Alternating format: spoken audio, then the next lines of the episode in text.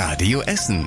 Der Tag in fünf Minuten. Am 3. Dezember mit Stefan Weisemann. Guten Abend, schön, dass ihr mit dabei seid. Sie steht in einer Reihe mit Fußpilz, Stau und Vektorrechnung, die Steuererklärung.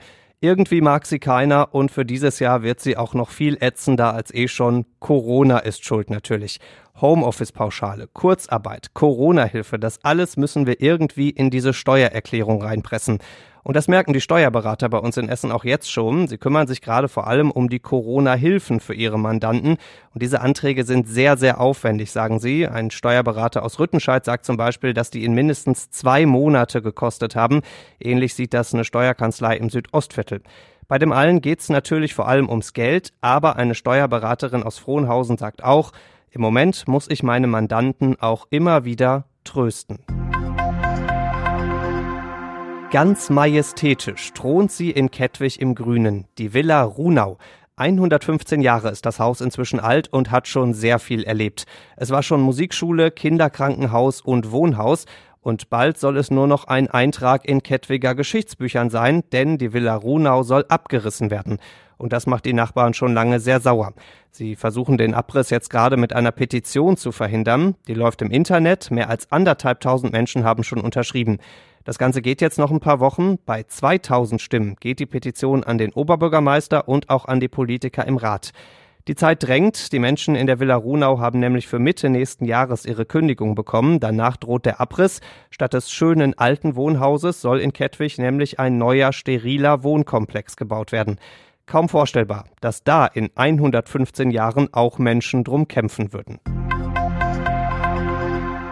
Fast 13 Millionen Kilometer fahren die Busse der Ruhrbahn jedes Jahr bei uns in Essen. Kein Wunder, dass sie da zwischendurch auch mal eine Pause brauchen und einfach mal den Motor baumeln lassen wollen. Aktuell ist die Buswohnung noch auf dem Betriebshof im Ostviertel, aber da wollen jetzt die Straßenbahnen mehr Platz haben. Für die werden da nämlich zusätzliche Gleise gebaut. Deswegen müssen die Busse jetzt ausziehen. Aber wohin auf einmal mit 120 Bussen? Es gibt dafür jetzt eine Lösung. Die haben ihre neue Wohnung ab Januar auf einem Gelände an der Econova Allee in Berge-Borbeck. Der Mietvertrag da läuft fünf Jahre. In der Zeit sucht die Ruhrbahn jetzt nach einer Dauerwohnung für die Busse.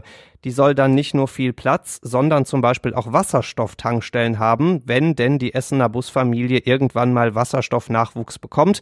Aber das ist ja ein anderes Thema.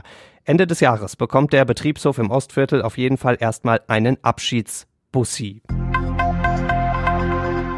Große Überraschung für das Volkwang-Museum. Das hat jetzt ein sehr großzügiges Geschenk bekommen, und zwar ein ganzes Wohnhaus in Frillendorf. Die Besitzerin ist vor kurzem gestorben mit 82 Jahren und in ihrem Testament hat sie das Wohnhaus an das Museum vererbt. Mit dem Hinweis, dass das von dem Geld aus dem Verkauf ein Bild kaufen soll, welches ist egal. Das Museum wusste vorher nichts und war auch ziemlich perplex von diesem großzügigen Geschenk.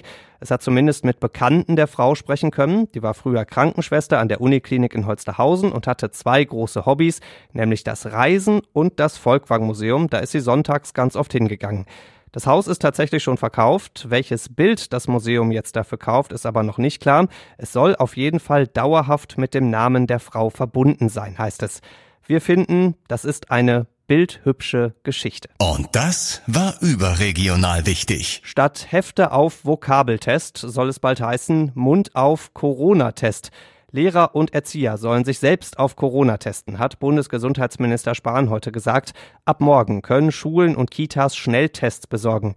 Die sollen die Lehrer und Erzieher dann bei sich selbst nutzen, allerdings nur, wenn sie dafür geschult wurden.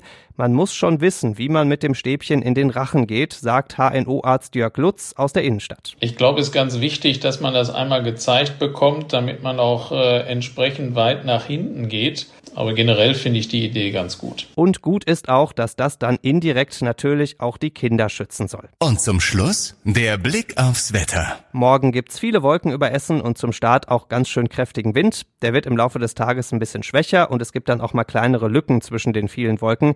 Das Ganze bei 9 Grad, also milder als heute. Und die nächsten Nachrichten bei uns aus Essen gibt's bei Radio Essen wieder morgen früh ab 6. Bis dahin wünschen wir euch einen schönen Abend. Das war der Tag in fünf Minuten. Diesen und alle weiteren Radio Essen Podcasts findet ihr auf radioessen.de und überall da, wo es Podcasts gibt.